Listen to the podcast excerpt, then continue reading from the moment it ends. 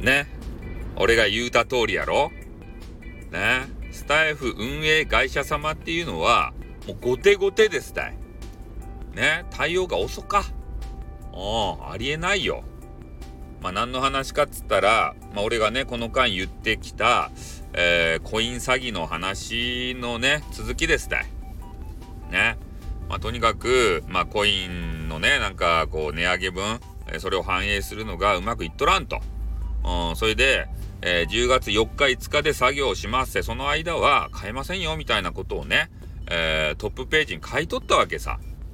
でそれがね、えー、なんかようわからん不具合で、えとにかく買えない時間が長引いていると。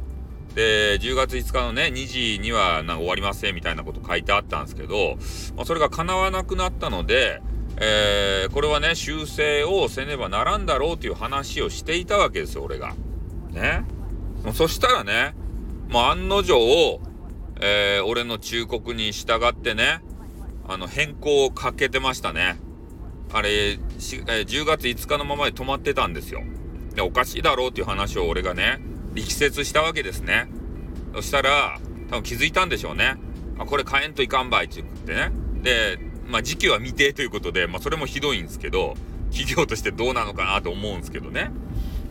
うん、もう旧料金のまま売ったらいいやんっては思うんすけど、なんか、なんかよくわからんね、その辺は。俺は。会社の運営のことはね。ただ、えー、こうやって後手後手になってる。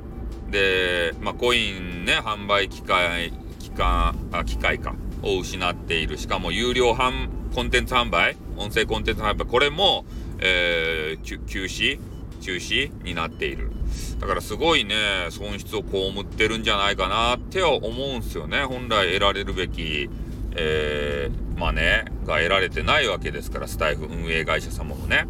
この問題を早くね、解決しないと、やっぱね、みんな気づいてきたら怒りますよ。まあ、今怒ってるの俺とね、丸さんぐらいやけれども。で、他の方も、もうどんどんとね、気づいてきた怒るんじゃないかなと思ってね。まあ、それがちょっと懸念するところでございますね。ということで終わります。あってー